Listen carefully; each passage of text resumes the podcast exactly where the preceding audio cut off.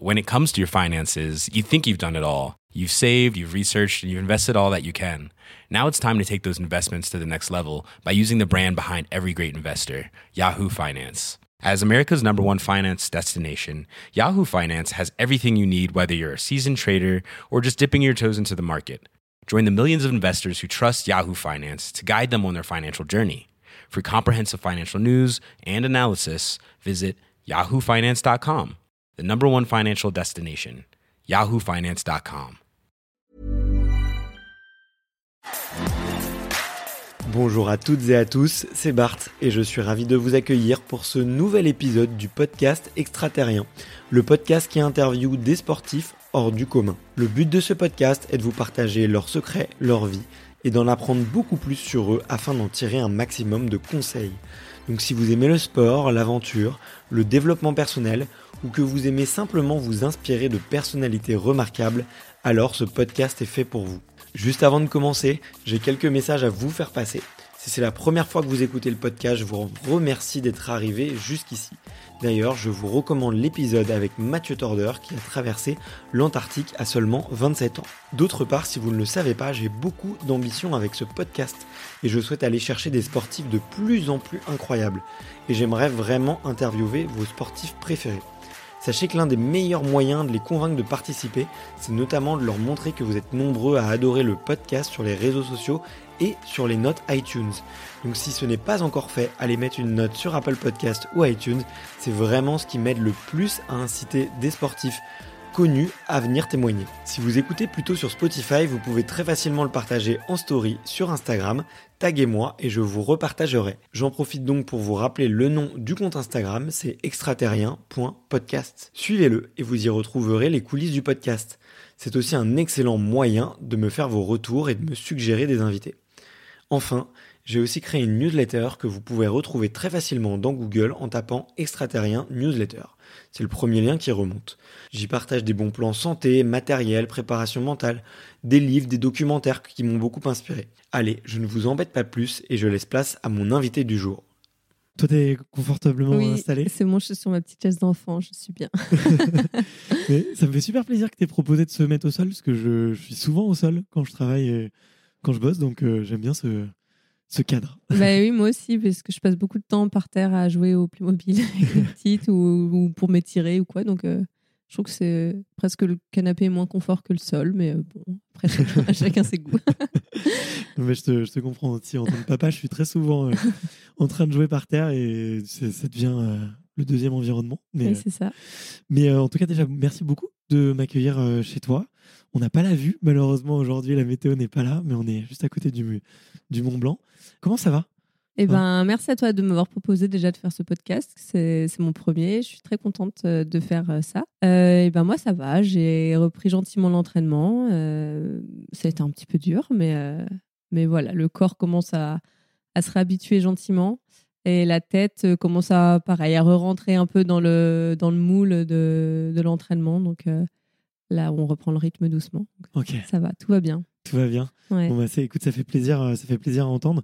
Tu as dit que c'était dur de revenir, que tu avais pris un petit peu de temps. C'était la saison la plus dense pour toi, tu penses?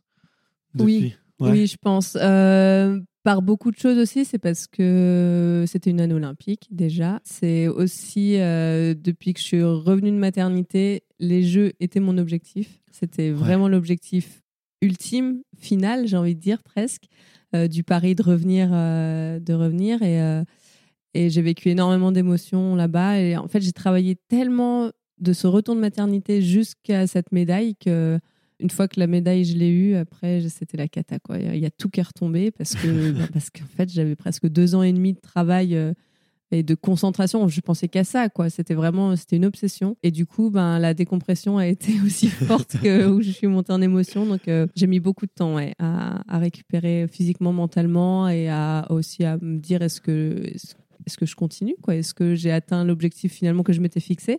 Ouais. Est-ce que ça vaut le coup de, de continuer, d'aller plus loin? Euh, Donc euh, voilà, ça a été un printemps un, un peu mouvementé euh, psychologiquement quand même. Euh, physiquement, j'ai envie de dire normalement, enfin normal comme tous les printemps parce qu'on a des saisons qui sont comme hyper denses. Mmh. Mais psychologiquement, ouais, c'était vraiment très dur.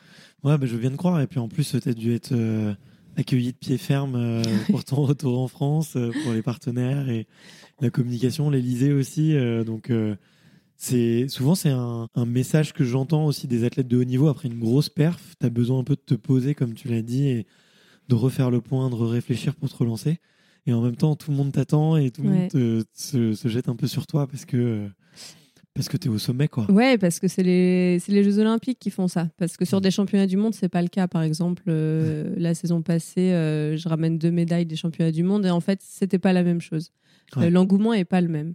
Je trouve que les Jeux Olympiques, ça vraiment, ça touche tout le monde, alors que les championnats du monde, ça touche presque notre sport, quoi. Moi, j'ai beaucoup de mal à le vivre. J'ai beaucoup de mal à, être dans la lumière. J'aime pas trop ça. Euh, et du coup, c'est vrai que, en plus, pas de chance. Moi, depuis que je suis revenue de la maternité, finalement, je suis, euh, on a le Covid.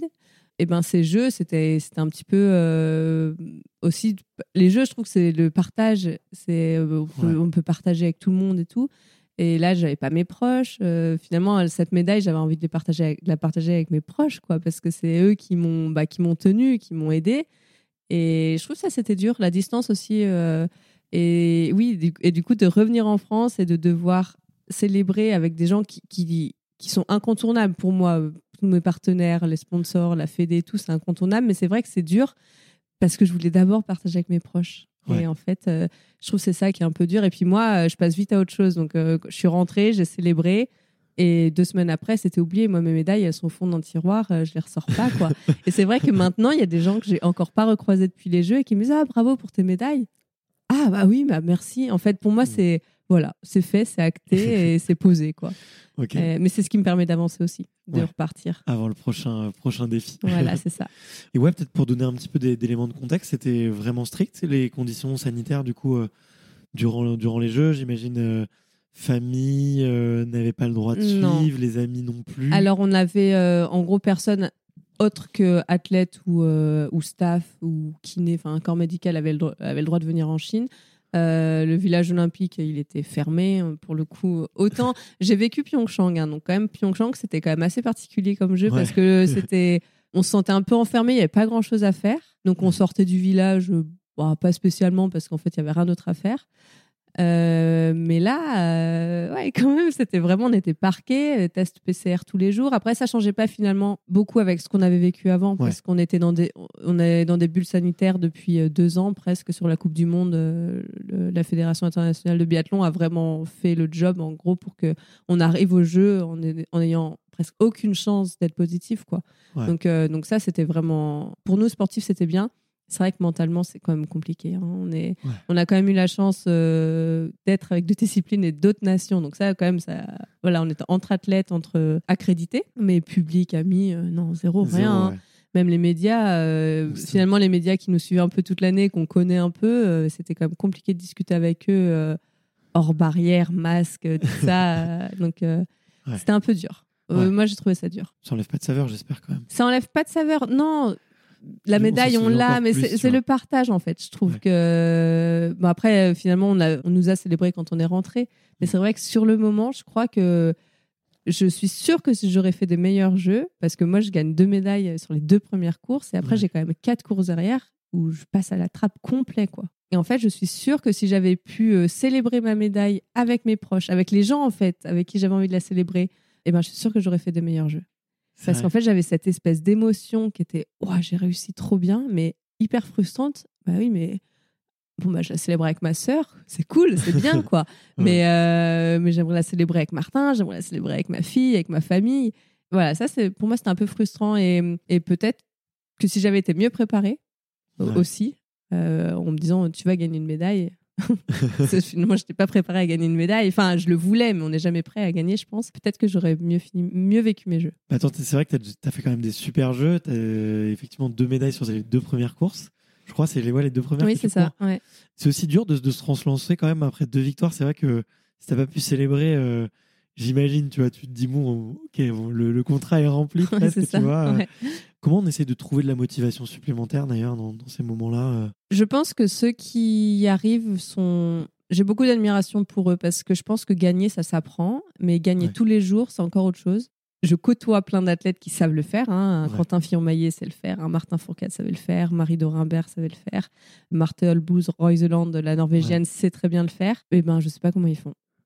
Parce que moi, ça me paraît dingue. Vraiment, ça me paraît d'être toujours en fait, de réussir quelque chose et de se dire, OK, pourtant, je suis quelqu'un d'assez rationnel. Hein. Euh, comme je disais, mes médailles, elles sont dans le placard, c'est oublié, c'est rangé, c'est acté. Quoi. mais euh, du jour au lendemain, euh, pas encore. Peut-être ouais, d'une semaine à l'autre, OK, mais du jour au lendemain, je sais pas, je trouve qu'il y, a tellement, surtout sur des jeux, en fait, il y a tellement, médiatiquement, c'est tellement fort, on n'est tellement pas habitué aussi à, mm. à, ce qui est tant de demandes médiatiques après une médaille qu'en fait, on est sur notre petit nuage et quand on dit, bah là, demain, les compteurs, ils sont remis à zéro, il faut repartir waouh. Euh, c'est ouais. moi je trouve, je trouve que ça je trouve ça dur. Et moi j'ai pas la clé. Je l'ai pas trouvé encore. Est-ce que tu penses que c'est peut-être que justement tu vois cette euh, cet environnement externe il te prend de l'énergie plutôt qu'il t'en donne? Et que justement peut-être ces champions euh, tu vois je pense toujours un peu à Usain Bolt tu vois on sent qu'au milieu de la foule il lui il récupère de l'énergie. Tu, tu sens que plus il y a de foule plus lui plus il grandit et qu'à l'inverse peut-être dans un stade vide euh, ou sur une piste euh, en Jamaïque, tu vois, une piste en terre, tu vois. Mm. J'imagine que ça va être un très grand champion quand même, tu vois.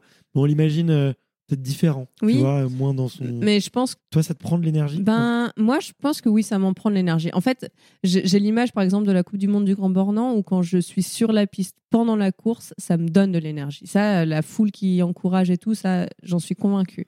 Mais c'est vrai que sur la phase d'échauffement, là où j'ai besoin d'être concentrée, et ben en fait, je suis presque plus concentrée à pas écouter tout ce qu'on me dit ou tout ce qu'on m'encourage. Et, ça, je pense que ça me prend de l'énergie. Ou comme euh, après, aller répondre après une bonne course, aller répondre à des médias. C'est que ça fait partie de mon job, je le fais, mais c'est vrai que je pense qu'il y a des gens qui aiment plus ça que moi. Et oui, je pense que ça me prend de l'énergie. En tout cas, ça m'en donne pas. sur, le moment, sur le moment de la course, je pense que ça m'en donne, mais par contre, la course est finie, c'est bon, on tourne la page et je vais dormir ou je vais récupérer, peu importe. Mais c'est vrai que hum, oui, c'est toujours un peu euh, ben, conférence de presse et ces choses-là. Euh, c'est pas c'est pas ma tasse de thé, c'est pas mon truc. Moi, euh, moi, je fais mon sport et pendant que je fais mon sport, j'aime bien être encouragée et après, basta quoi. On arrête. et mais comme sur un entraînement, par exemple quand je vais m'entraîner euh, chez moi ou peu importe où. Ça vient toujours d'une bonne intention, la personne qui dit ah bravo euh, pour ce que tu fais. Mais en fait, ben c'est plus le moment. Euh, moi, moi j'adore sur la, compétition qu'on me dise t'as fait une belle course, bravo. Mais quand je m'entraîne, ben je suis dans un autre mode et bah, pourquoi il me dit bravo Je cours quoi. Enfin en fait, mais c'est vrai que ouais, c'est. Ah, je pense qu'on est un peu tous différents là-dessus, mais, mais mais je pense que je me je suis bien plus performante dans le quand je suis cachée que quand je suis en lumière. Je comprends tout à fait. Tu vois, euh, et la phrase que tu as utilisée qui a beaucoup résonné en moi, c'est je perds plus d'énergie à essayer de rester dans ma bulle et de pas écouter. Je sais pas si tu médites, tu vois, mais euh, j'ai des, copains ou même je crois que j'en avais parlé avec René Lamotte, tu vois, je lui disais, pour moi, méditer, c'est un vrai effort. Oui. De couper les pensées, de couper tout euh, et de rester dans ma bulle, c'est un vrai, vrai effort. Et euh, bon, du coup, maintenant, je le fais mieux quand il y a des distractions. Mais c'est, euh, je sais pas pour toi, tu vois, mais c'est, c'est effectivement, ça prend de l'énergie quand tu as plein de gens autour. Euh, mais alors, tu vois, moi, je médite pas, mais je tire. Et c'est ah. là où le parallèle, il est. Parlons-en. Voilà, il est vraiment flagrant pour moi. C'est que quand, quand je tire en compétition, je suis dans ma bulle, je n'entends rien. On peut me crier dans les oreilles, la foule, enfin, je, je n'entends rien de mon tir. J'entends pas les autres. Et je sais que si j'entends les autres, je vais, je vais rater. C'est une, enfin, je le sais. Bien sûr. Euh, la foule qui crie quand il y a une bonne balle, euh, c'est le haut. Enfin, la, la, bonne balle, c'est ouais, la, mauvaise balle, c'est le haut. Ça, j'entends rien. En fait, quand des fois, quand je regarde les images, je me dis ah ouais, mais il y avait vachement de bruit en fait. Mais par contre, hors course, j'entends tout.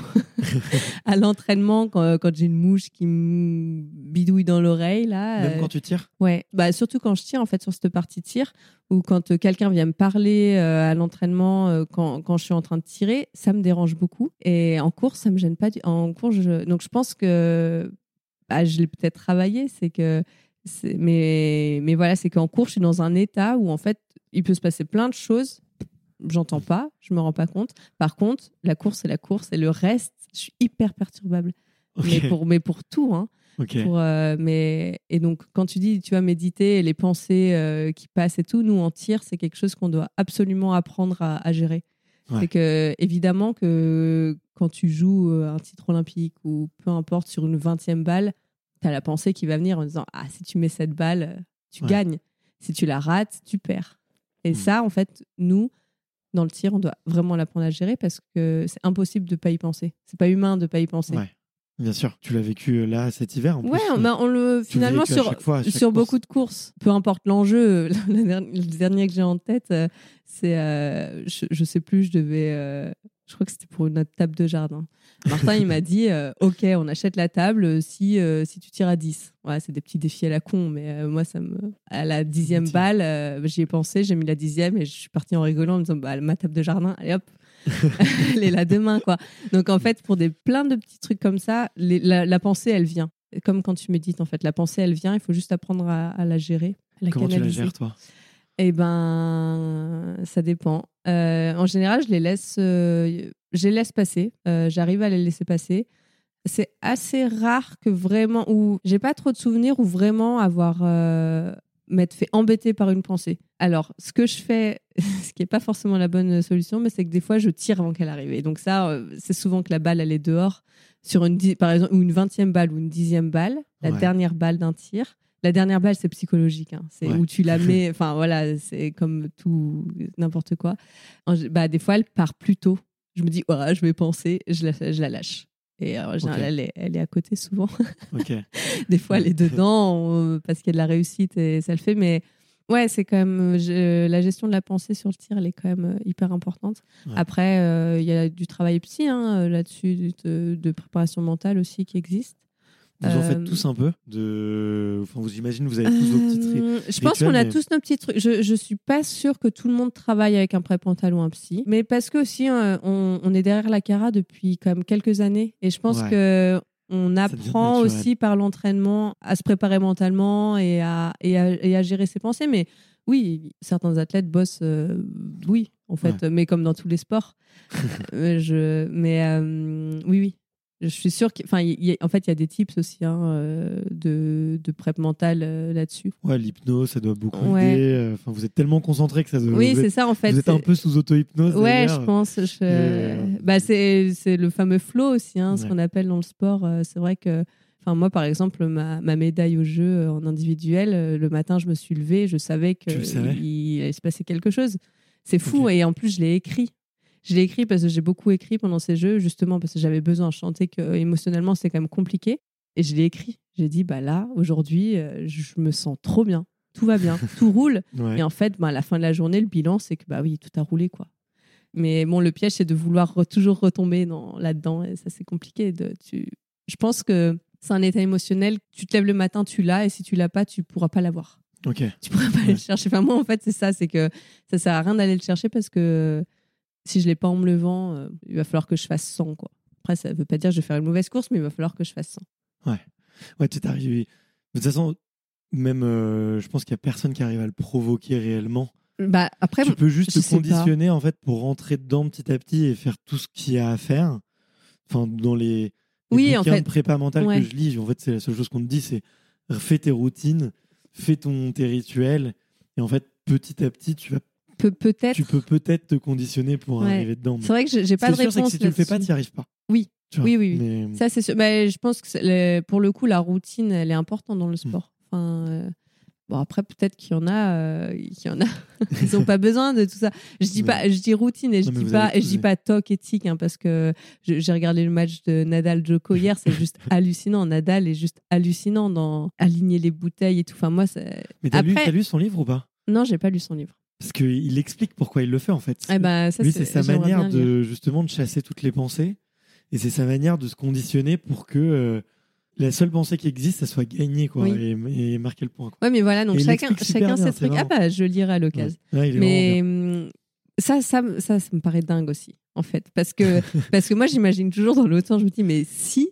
on lui fait tomber ses bouteilles, qu'est-ce qui se passe? Non, mais c'est con comme question. Mais est-ce qu'il arrive à quand même à, à rester dans son truc, à rebasculer dans son truc ou pas, Bon, bah, je dirais son livre alors, ça sera euh, Est-ce qu'il en parle Est-ce qu'il en parle? Pour lui, ouais, c'est le sentiment de, de contrôle. Ouais, de contrôle. De contrôle euh, de la situation, de, de dérouler des étapes, tu mm. vois, et ça le, ça le conditionne, quoi. Ça le conditionne. Euh, il se pose plus de questions sur est-ce que je joue bien, est-ce que je joue mal. en, fait, il fait ses petits tics et. Mais c'est juste dingue. Ça le met dedans, quoi. C'est juste dingue. Mais en plus, c'est marrant parce que chez lui, c'est hyper visible. Je pense qu'il y a d'autres athlètes, tu vois, ça doit être aussi très visible, mais enfin, ça doit être marqué, mais peut-être moins visible. Oui, oui puis c'est peut-être avant. C'est pas les voilà, voilà, c'est avant, c'est ce que j'allais dire, c'est dans la préparation, quoi.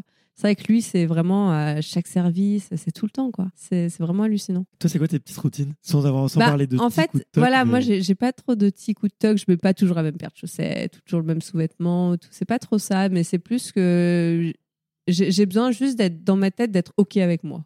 Donc, euh, trouver euh, le matin euh, le truc pour partir à la course en me disant OK, je suis bien dans ma tête, quoi. Peut-être que ce jour-là, j'ai besoin d'aller courir 30 minutes avant la course. Peut-être que ce jour-là, j'ai besoin d'aller marcher dans la neige. En, fait, j'ai du mal un peu à l'avance à savoir ce qui va me faire du bien. Mais bon, ce qu'il y a de sûr, c'est que ma boîte mail, je l'ouvre pas avant une course parce que non, mais un mail un peu euh, qui te met dans le jus ou quoi, tu dis ah non. Et puis en fait, ça va m'obséder toute la journée. Et en fait, je vais passer du temps à essayer de régler ce mail et je vais en oublier d'être bien dans ma tête avant de partir à la course, quoi. Et ce sera trop tard. Donc ouais, c'est plus euh, partir à la course en étant euh, voilà, que ce soit. Bon, après, mes colocs de chambre diront oui, bah, ta chambre, elle est bien rangée quand tu pars en course. C'est vrai. Il faut que je sorte de la chambre, il faut que ce soit quand même assez bien rangé. Euh, voilà. en fait, il faut que ce soit. Ton sac est très rangé? Avec pas forcément mon sac. Les carabines, les skis. Euh, ben, pas forcément mon sac de course, mais je pars de la chambre, il n'y a rien qui traîne quoi. mais parce que c'est comme ça dans ma tête aussi en fait. C'est rangé dans ma tête, c'est rangé dans mon corps, c'est rangé dans ma chambre et voilà, tout est en ordre je peux y aller. c'est ça, c'est comme ça que tu, toi, tu trouves ton contrôle. Ouais.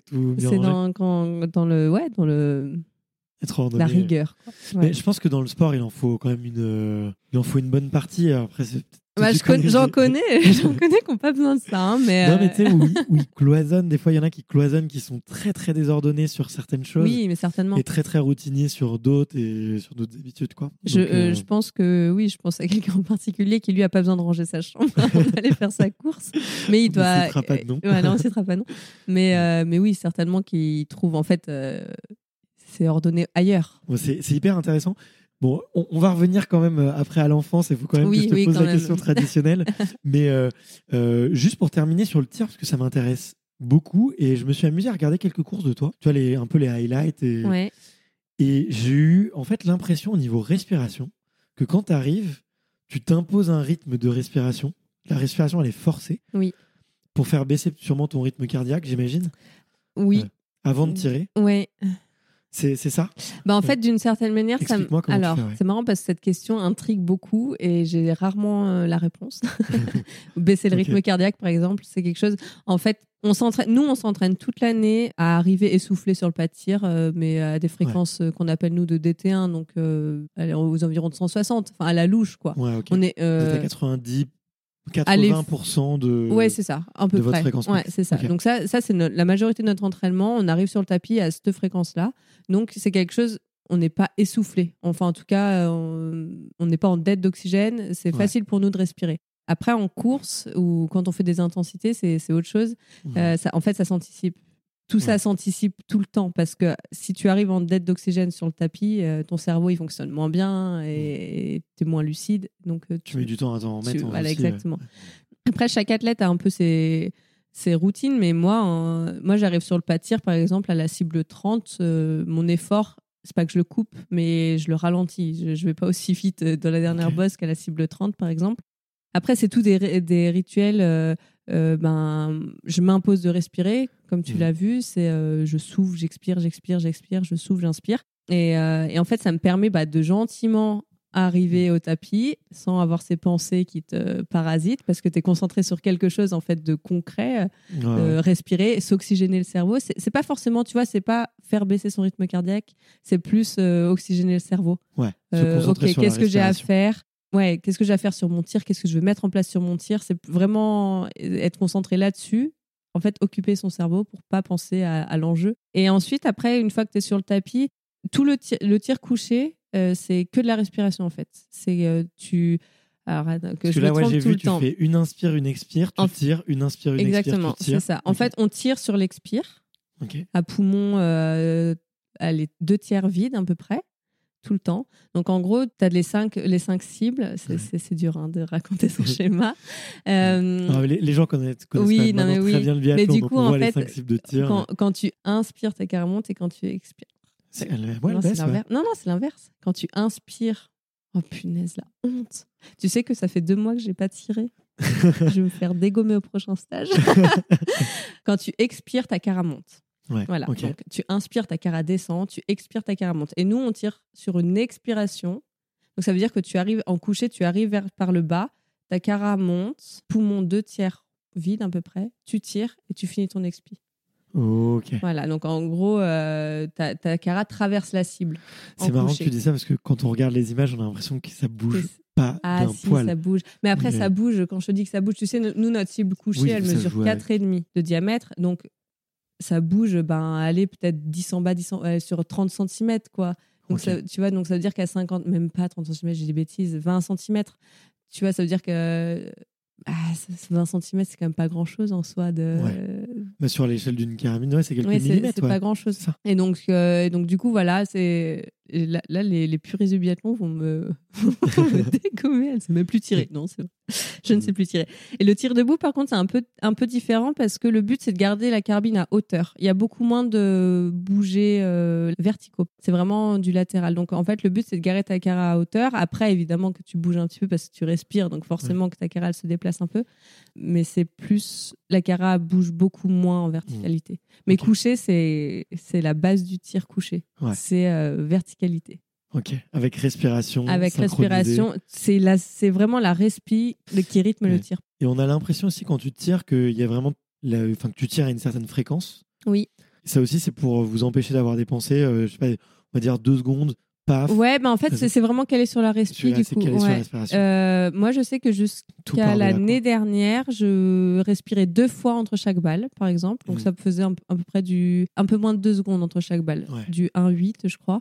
Et là, je suis passée à une respi entre chaque balle, bah, parce que je voulais accélérer mon tir, parce que je voulais perdre moins de temps sur le pas de tir aussi. Ça permet d'accélérer le tir, mais tout en gardant la qualité, parce que sinon, il n'y a, a, aucun intérêt. Et maintenant, je suis plus passée à une seconde et demie en, entre chaque balle à peu près. Donc, une, respiration unique, mais un peu plus une seule, longue. Bah, pas forcément plus longue, mais ça veut dire qu'il faut être. Ça, ça, demande un peu plus d'exigence en fait. Il faut être là tout de suite quoi. Ça te laisse pas le temps de, de penser. De... Ça veut dire que tout doit être prêt en fait. Ton doigt il doit être prêt, euh, ton œil il doit être euh, voilà il faut être tout là. Ouais. Il faut vraiment. Tu mets pas ton tir en pause en fait. Es non. vraiment euh, t'enchaînes. C'est ça. Il y a le doigt, pareil. Le doigt est très important en tir sur la détente. On a, on a 50 grammes au début euh, sur la détente et ensuite le coup part. Il y a 50 grammes d'abord et ensuite le coup part.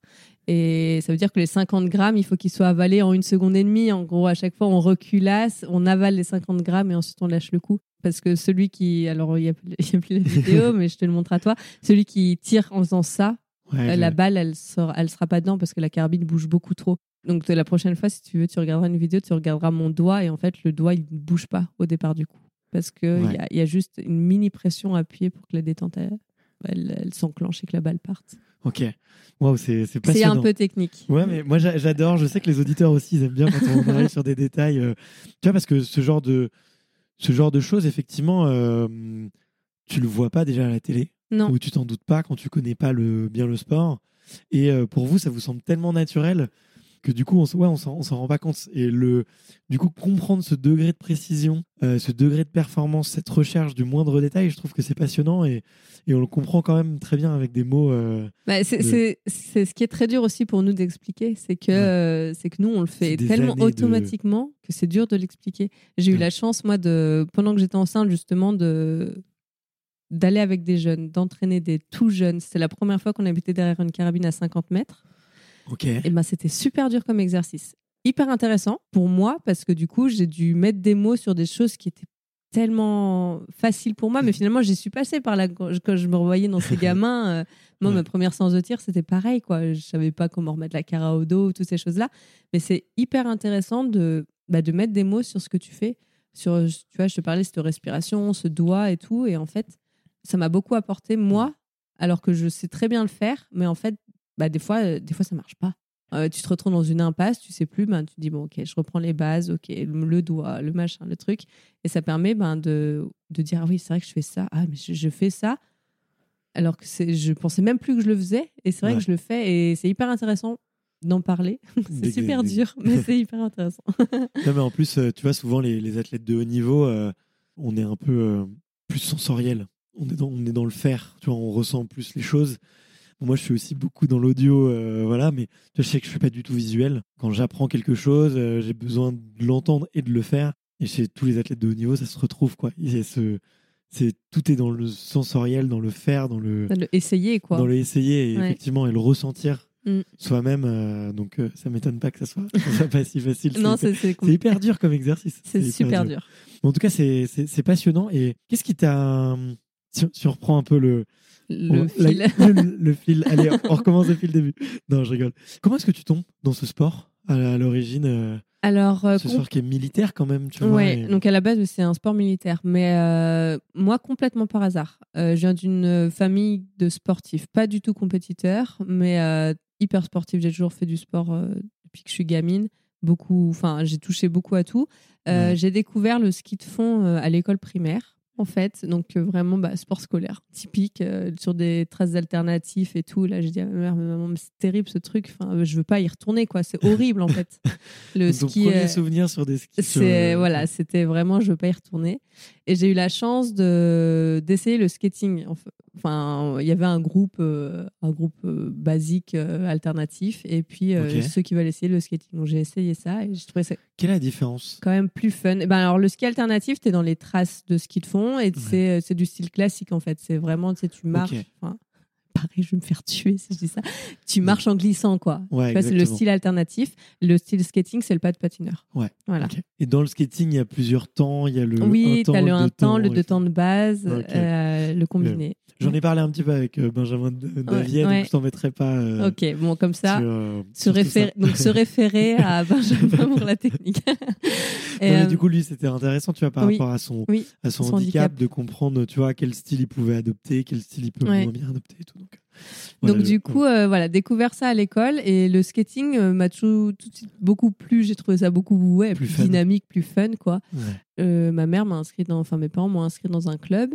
Et puis l'entraîneur du comité, Thierry Dussert, qui est toujours entraîneur des comités d'ailleurs, faisait un peu le tour des clubs pour recruter, enfin en tout cas pour faire essayer le biathlon et pour recruter éventuellement les meilleurs. Et au, au début, c'est du tir à 10 mètres, tir à plomb comme de loin comme ça, ça ressemble, mais c'est quand même pas pareil hein, que, tir à 5. Nous, on tire à 50 mètres avec des 22 longs rifles, donc c'est vraiment des vraies armes, des vraies balles. Euh, il m'a fait essayer, il m'a donné un brassard et il m'a dit garde-le, euh, tu me le rendras bientôt. Ok.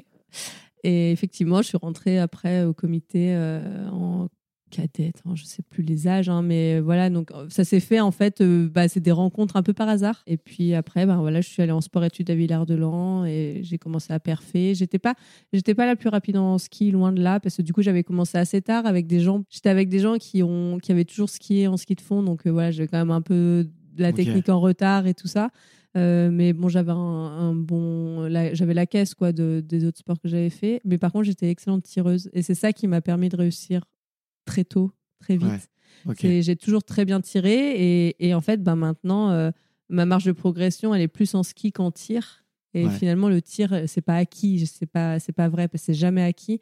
Mais j'ai beaucoup plus de facilité en tir, euh, ce qui me permet du coup, ben, que bah, le corps fait que on sait que le plein potentiel d'un athlète d'endurance, c'est aux environs de 25-30 ans. Donc euh, voilà, ça m'a laissé le temps du coup de, bah, de bosser vraiment sur, sur la technique en ski et l'endurance je dis pas en délestant le tir, mais au moins le tir n'était pas un problème, quoi. Voilà. donc ça marchait bien pour toi, euh, ça marchait bien, donc j'ai pu vraiment euh, axer euh, sur sur le ski plutôt.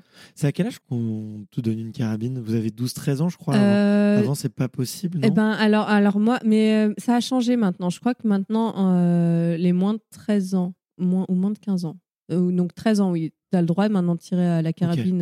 22 euh, longs rifles. Mais moi, quand j'étais jeune, euh, je crois que ma première Cara, c'est plus euh, vers 15 ans. Et ça a tout de suite marché, du coup, avec ce fameux brassard Oui, bah en fait. c'est quoi, d'ailleurs le Alors, le brassard, c'est c'est quelque... Donc, pour les droitiers, on l'a autour du bras gauche.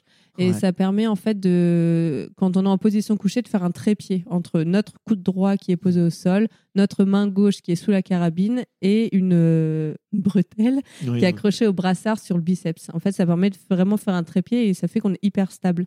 Ouais. La main ne bouge plus en fait. La main ne bouge plus, le et en fait, mais même tout, les, épaules, euh, en fait, tout est tenu. Les épaules, euh, voilà.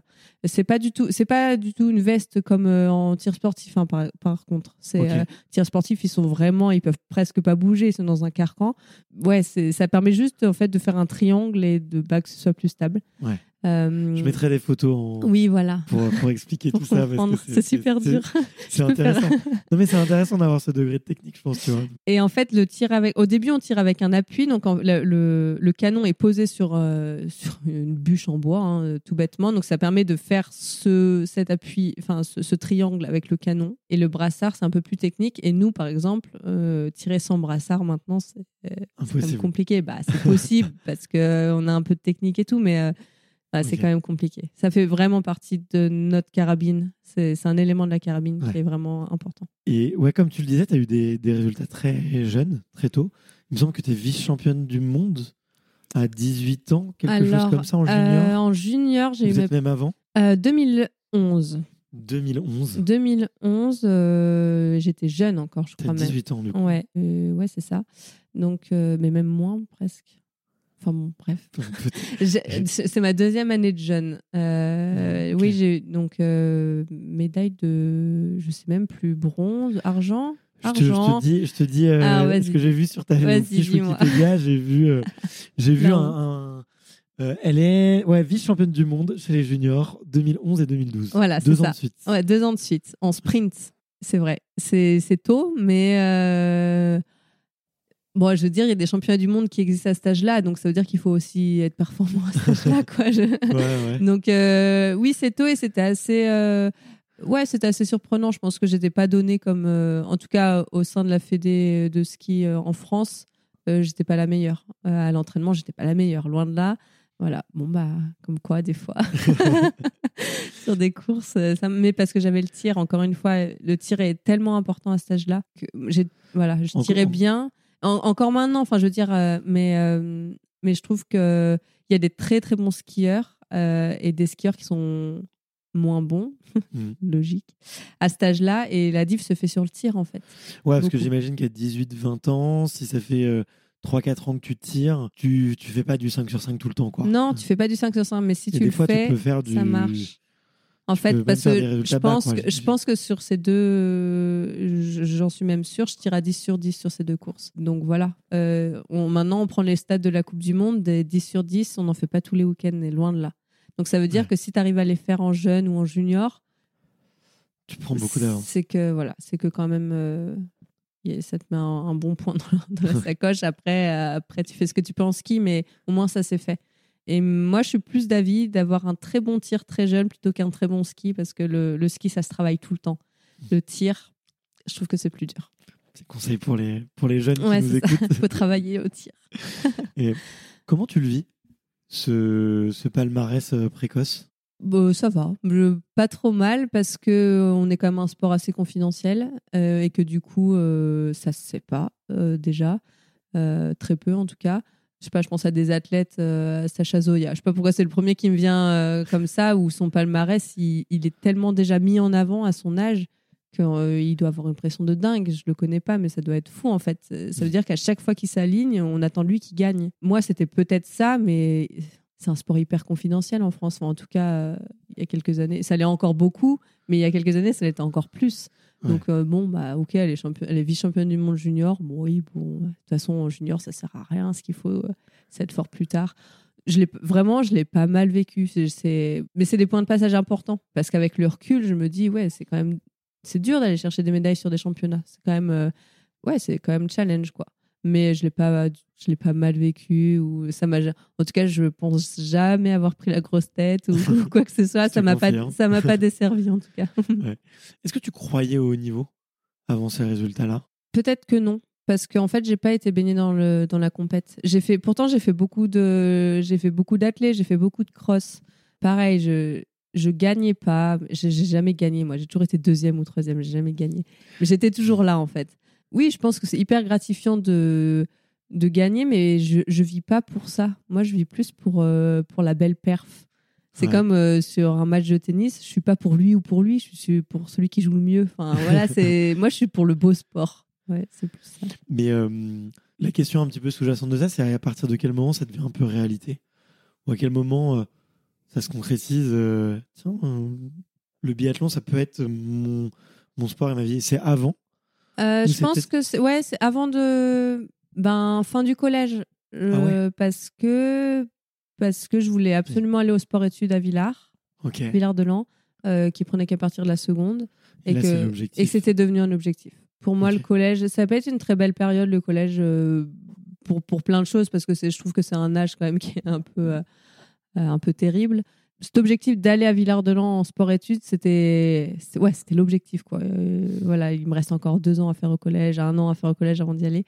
Et à partir, par contre, à partir du sport-études, euh, on retombe encore une fois sur euh, Thierry Dussert, qui lui, euh, il m'a beaucoup apporté parce qu'il il m'a dit Ok, t'es là, tu viens de loin, parce que t'es pas une fille du, du Vercors, donc tu skis pas depuis que tu as trois ans. En fait, c'était un petit peu ça. il va falloir que tu travailles beaucoup, mais si tu travailles, tu vas y arriver. Mais par contre, il va falloir que tu travailles.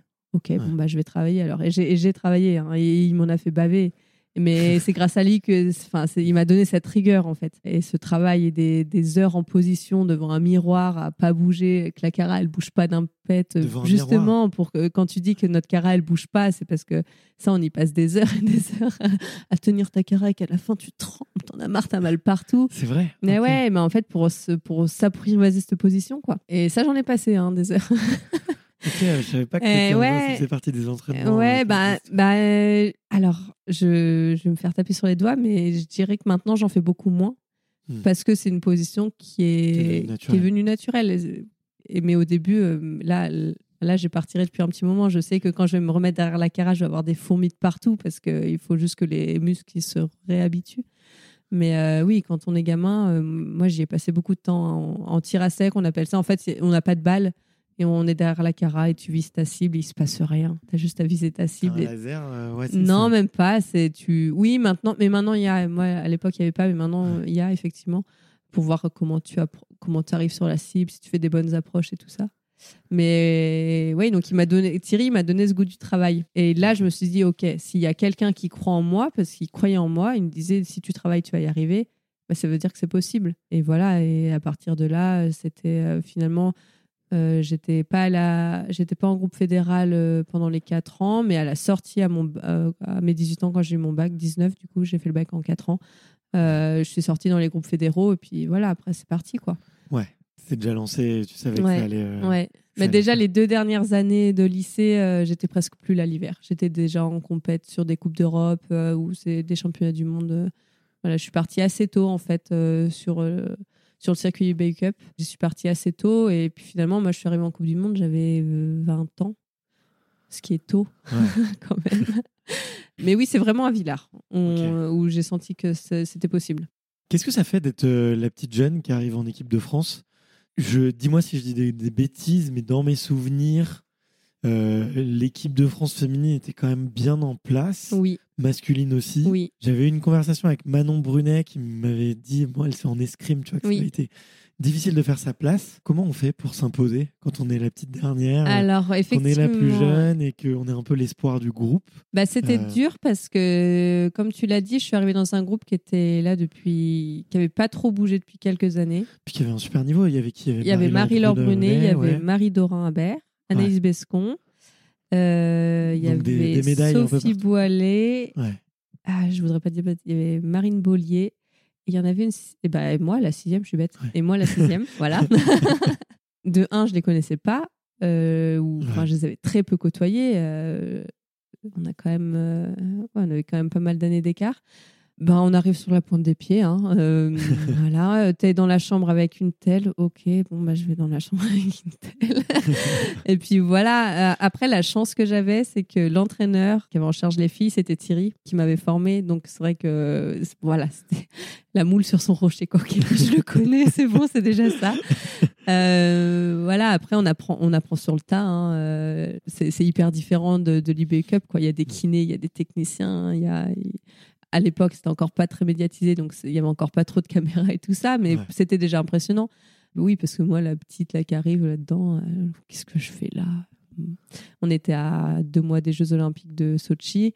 Donc, euh, ouais, ça commence un peu. Mm. voilà. Elle, elle, elle, arrive, ok, bon. Euh, alors, moi, j'ai fait mon truc. Hein. j'ai fait mon biathlon, en fait. La première course, je tire à 10 sur 10 et je fais 27e.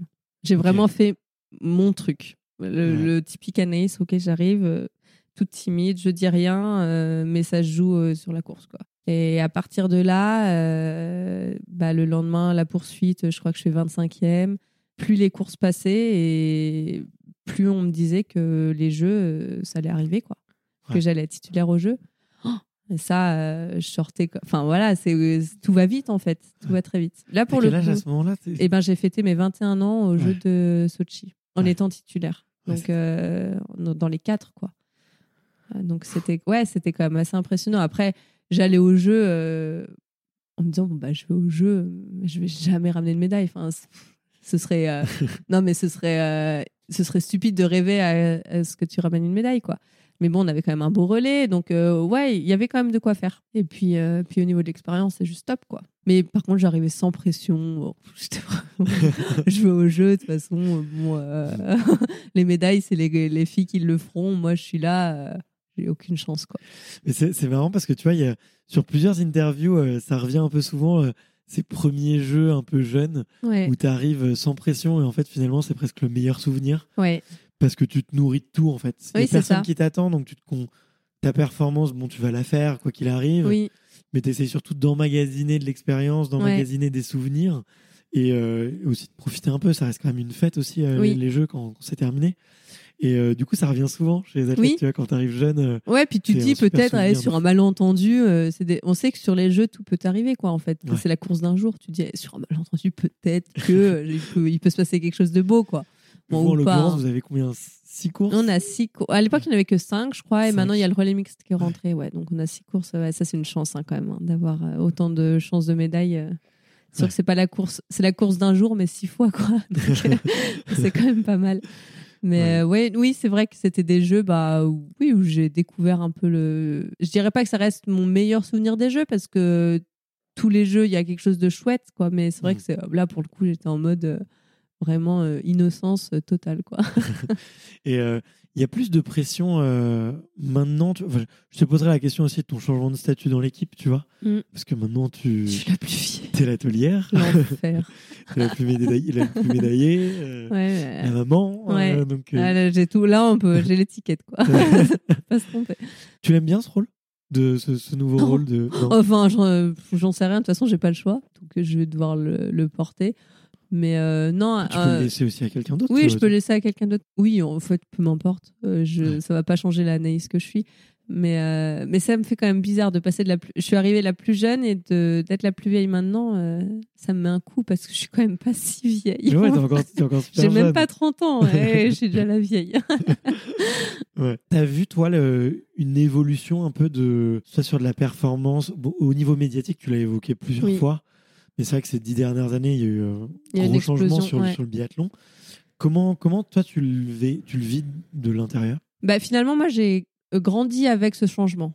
Euh, finalement dans ma carrière. Donc euh, j'ai commencé, il y avait presque rien, et maintenant je pense qu'on est au, on n'est peut-être pas au max de ce qu'on peut faire, mais bon, ça commence à être quand même assez sollicitant. finalement, ma carrière, elle a évolué avec, donc ça c'est le bon point. En vrai, ça va. Parce qu'on a on a le média qui nous suit est hyper euh, hyper sympa. Les journalistes sont sympas. Ça fait presque 4 5 ans qu'ils suivent le truc. On les connaît bien. Et que quand on leur dit non c'est non. Euh, ça reste familial. ça, voilà. familial c'est peut-être le bon mot mais ils sont pas en fait on sait que les médias qui nous suivent ils sont pas là pour nous tracher. Ils sont mmh. vraiment dans notre sens. Et que ouais et que si tu veux pas répondre à une question tu réponds pas. Ils vont pas te piéger et ça, je trouve que c'est plutôt agréable. Après, ben voilà, euh, on est rentré dans la spirale médiatique et on sait que tout ce qui est dit euh, pourrait être repris par n'importe quel média et transformé. Je trouve que ça amène un, ça amène un peu plus de pudeur. Euh, de, bon, faut vraiment que je fasse attention à ce que je dise quand même. On ne peut pas se lâcher autant qu'avant et je pense que tu peux pas dire les mêmes choses qu'avant non plus. voilà. C'est un peu le revers de la médaille. C'est un peu le revers de la médaille. Après, on le sait et puis on fait avec. Ça va Enfin, on n'est on pas aussi, mais c'est pas comme les footballeurs. Je veux dire, ma vie privée, elle est encore hyper privée par rapport à d'autres athlètes, quoi. Donc, je sors dans la rue, on me saute pas dessus. non, mais voilà. Enfin, je veux dire, ça, va, mm. quoi. c'est quand même pas non plus. c'est ça va. Mais il faudrait pas plus pour moi. Il y en a déjà bien assez. Bah, tu vois, en fait, de l'extérieur, puis moi qui suis rentré un peu dans le monde des médias sportifs par la, petite porte, tu vois, euh, en me frayant euh, moi-même mon, chemin, j'ai l'impression que c'est le bon équilibre. Tu vois, c'est que ça professionnalise le sport parce que euh, bah, effectivement, il y a un peu plus de, il y a plus de moyens, il y a plus de médias, vous êtes plus, un peu plus suivi, mais que ça reste bah, un sport du coup olympique, mis en lumière au moment qui sont quand même choisis, oui. déterminés. C'est pas tous les week-ends, tu vois. Euh, non, puis on est, on est sur une chaîne publique, mais pas non plus. Euh, c'est pas un énorme média non plus. Non, je, suis d'accord avec toi. Je te rejoins. je, trouve que c'est le, bon trouve que c'est le bon équilibre. et bien que sans soit à ce niveau-là, tu vois. Oui, j'aimerais pas que ce soit plus, moi. Certains athlètes peut-être aimeraient que ce soit plus, et en fait, ils le font. Ils le font par mm. leurs propres moyens, quoi. Je veux dire, bah, ils sont plus actifs sur les réseaux, ou ils acceptent plus d'interviews, ils acceptent plus de, j'en sais rien, moi, de contenu euh, sur des vidéos, des choses comme ça. Plus de partenaires. Plus et plus de partenaires, oui, exactement. Et en fait, moi, moi ce que j'aime, c'est d'avoir le choix. C'est d'avoir le choix de dire, ben, moi, mes partenaires, et ils sont triés sur le volet, c'est des partenaires avec qui j'ai très envie de travailler, euh, qu'on a une relation amicale, et c'est, ça me va très bien. Et c'est pas de l'industriel à faire des choses, voilà, qui à faire des, à donner euh, cinq journées par an, six journées par an, euh, ça m'intéresse pas. Moi, voilà, je suis avec des partenaires que je choisis, et c'est très bien. Ça me va très bien. Mais ceux qui veulent autre chose on, peut faire autre chose. Et c'est ça qui est chouette aussi, c'est d'avoir le choix. Merci d'avoir écouté cet épisode jusqu'au bout. Si vous êtes encore là, c'est sûrement que l'épisode vous a plu. Donc n'hésitez pas à le faire savoir autour de vous et à vous abonner pour ne louper aucun épisode. J'ai mis tous les liens dans la description, donc n'hésitez pas à y jeter un coup d'œil. Et sinon, moi je vous dis à la semaine prochaine pour une prochaine interview. Ciao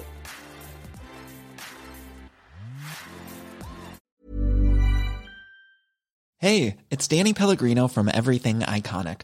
Ready to upgrade your style game without blowing your budget? Check out Quince. They've got all the good stuff, shirts and polos, activewear and fine leather goods, all at 50 to 80% less than other high-end brands.